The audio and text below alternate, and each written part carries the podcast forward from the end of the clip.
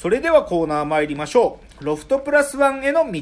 えーこのコーナーはサブカルリテラシー、サブカル知識の低い株式会社私は社員に竹之内がサブカル魂を注入し、いつの日かロフトプラスワンでのイベントに呼ばれる存在にまで自分たちを高めていこうという意識向上コーナーです。では早速今日のテーマ発表します。今日のテーマ、映画39、刑法第39条、法廷サスペンス、古今東西。ということで、まあちょっとね、あのー第49回がちょっと、あのートラブルで、ああの、ねお休みになってしまった、そのコーナーを、まあ今回に持ってきたというお話で、はい。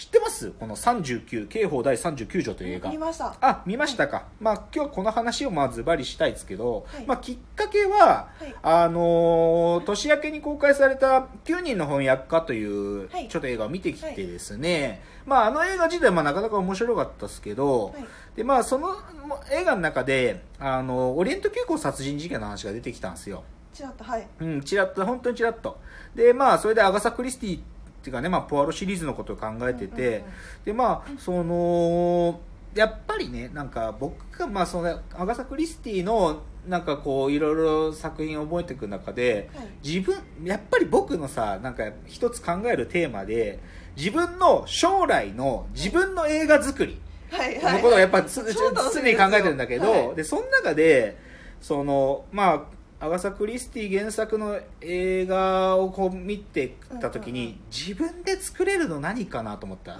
でオリエント急行とか多分無理、うんやっぱりあのシチュエーションでしっかり使う予算だとか、うんまあ、登場する俳優も多いし無理、うんでって考えた時に法廷もの？はい。はい。で法廷ものだ法廷サスペンスだったら、うん出てくる役者も限定的でかつ物語は法廷の中だけで進められるから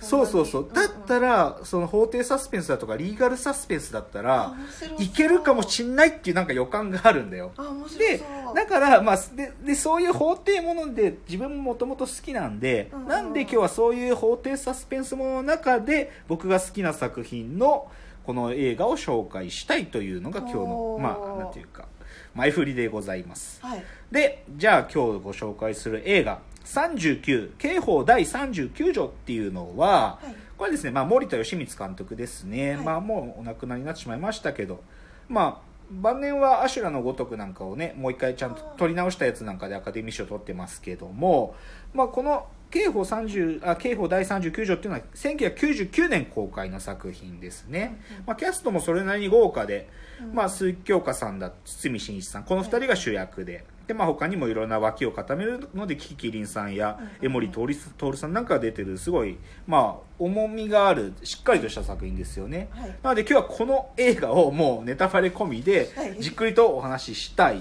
と思うわけです。じゃあちょっと順にですねまずは序章プロローグですね、はい。まあ、事件が起こるというところからのお話ですけれどもまずじゃあこの最初ですよね。この39、はい。刑法第刑法第39条とは何なのかっていうとそれはですね1心神喪失者の行為はこれを罰せず。うん。1心身耗弱者の行為はこの刑を軽減すというこれが、まあ、刑法第39条の条文なんですよ、うんつまり、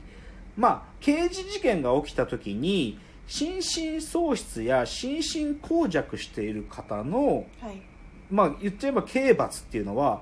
もし罰せないもしくは軽減された判決っていうのが出るということなんですよ、はい。でこのことが主題となっている、まあ、映画だっていうのは、まあ、うん。冒頭から分かるんですよ、まあ、この文章がそのまま出てくるから、出てくるから、でどういうふうに始まるかっていうと、まあ、ある日ですね若い夫婦、まあ、畑田治っていう男と、まあ、その妊娠中の奥さんっていうのが、まあ、めった刺しになるっていう事件が起きると。はい。ででそれでその事件を起こしたやつが誰かっていうと警察が突き止めたのがある劇団員柴田正樹、まあ、これが堤真一なんだけど、はい。柴田正樹がまあその犯人だっていうので容疑者として逮捕するわけ。はい。で、まあ、柴田は取り調べにね、まあ、素直に自分がやったっていうことを自白するんだけど、でその柴田正樹堤真一ですね。堤真一のまあこの犯事件の国選弁護人として、えーまあ、長村さんっていう、まあ、これはキキキリンさんなんですよね。はい。で、キキキリンさんが柴田さんにね、まあ、魔が差しちゃったんだよね、とか言ってね、魔が差しちゃったの？とか言っていろいろ聞くんだよね、はい。最初の面会の時に。で、いろいろ聞いて、それで柴田自身はもう死刑にしてくださいとか言って、なんかこう、なんか言うんだよね。でもそんな死刑なんてダメよとか言って、そう、まあ、はい多分、キキキリンさんは、なんていうかな、どっちかっていうと、こう、良識派弁護士っていうか、多分死刑制度とかに対して若干こう抵抗感があるような弁護士なんだろうね。死刑なんて人間のする裁きじゃないんだよ頑張りましょうって、まあよくありそうなこと言うんで、キキさんが。はいそうすると、で、まあ、そこで、じゃあ実際に柴田にどういうふうに反抗したかっていうので、一体動機は何だったんだいって言うと、その柴田、堤真一がですね、ガタガタガタガタガタガタガタガタガタガタガタ震えるんだよね。それで、急に白目向いて、その面会のあのガラスのバンって手ついて、動機なんかねえよって言うんだよね。ど殺人に、殺人に動機なんかあるかよ。動機なんかねえよって言うんだよ。っていうのが、もう、これは結構衝撃的なシーンですよね。堤真一が白目向いて、動機なんかねえよって。つまり、ここで堤真一が何か心がにおかしいことが起こってるっていうのが、ここでもう何かが分かっていると。で、いよいよ裁判、後半が始まるんだよと。で、検察官、これがエモリ、エモリ、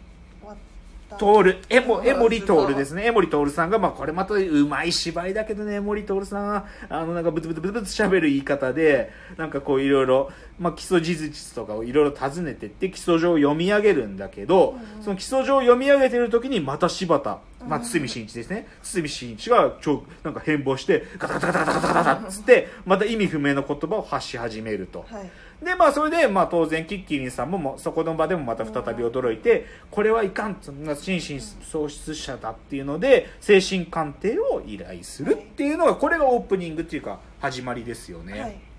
だから、まずこの映画の重要な最初の登場人物っていうか、まあ、重要になるのは、犯人としての堤真一。はい。そしてその犯人を弁護するキキキリンさんの弁護士。はい。そしてその弁護士と対峙する検察側が江森徹さん、はい。まずはここですよね。であとは裁判官はな,、まあ、なんていうか意思を持たぬ存在として ただ座ってはいますけれどもとりあえずとにかくこの裁判がこういうふうな座組で進んでいくっつう物語ですよと、はい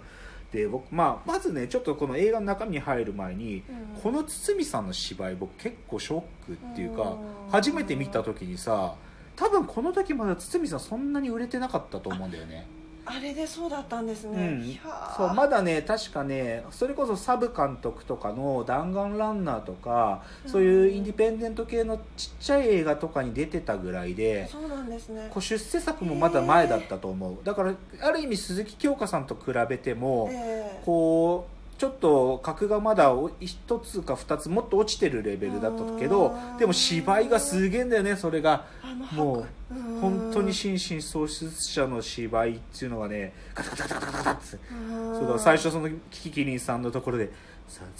人殺しに動機なんかあるかよ」っていうあの言い方とかは本当にすごいんで。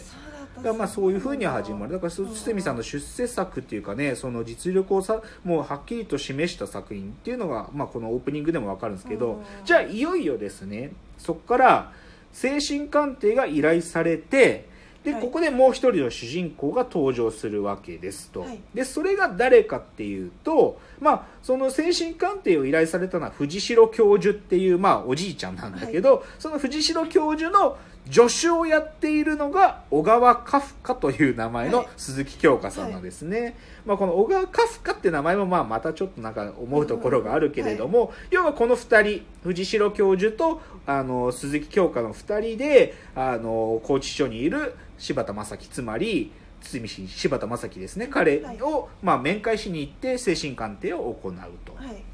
で実際堤真一はそういうなんかえその心身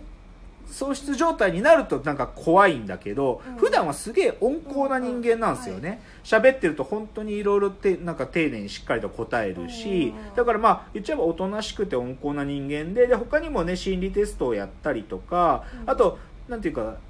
いわゆる知能レベルを測るための知能テストなんかもするんだけど、はい。そうするとまあ偏差値62ぐらいだっつって、うん。まあ、普通にまあ普通にまあなんていうか知的レベルも低いわけじゃなくてうん。むしろ頭はいいねと。うんでだけどいろいろ聞いていくとその柴田は犯行の時のことっていうのははっきりとは覚えていないと。そのあそうん。うん。なんかその畑田治っていうのと奥さんをどういうふうに殺したかとかいうその時のことをよく覚えてないような感じで、ででまあだけどもまあそういうふうに精神鑑定を進めていくんだけどそんなある日ですよ。はい。まあそのいよいよその精神鑑定でいろいろ話していくとまあ本題に入っていくわけですね。本題というかそのいよいよ犯行の動機について聞くと。はいはいはい。でそれで鈴木京香さんが柴田に犯行の動機について聞くとそれでえーっと柴田あそうそうそうそう。鈴木京香さんがはい。劇団でやってたある芝居のセリフを朗読するんだよあねはいはいはい。そう。はいその実際にその柴田正樹が劇団員だったんでそこでの芝居のセリフを朗読するとそこでガタガタガタガタガタガタガタって震え始めると。ガタガタガタガタガタガタガタガタって震えてそれで柴田が表変してその鈴木京香まあえっ、と小川カフカをはい。その椅子つか机をビョンと飛び越えてきてその椅子にあのタイヤがついてる人をガタガタガタガタって壁まで押し付けて首元に手をガッと与えてまさに首を絞めようとするとこまで行くんだよね、いうところがまあ言っちゃえば最初のハイライトだよね。うん。やっぱりまあここで見てる人たちは、はい。あやっぱり柴田正樹つまりうん。堤あすなんだ堤真一は心身あ心身喪失者というかうん。精神耗弱が起こってるってことはなんとなくそこでも分かると。はい。なんだけどっていうのがこっからの話ですね。じゃあちょっと次のチャプターでその次の段階いよいよその柴田の交代人格の話をしていきたいと思います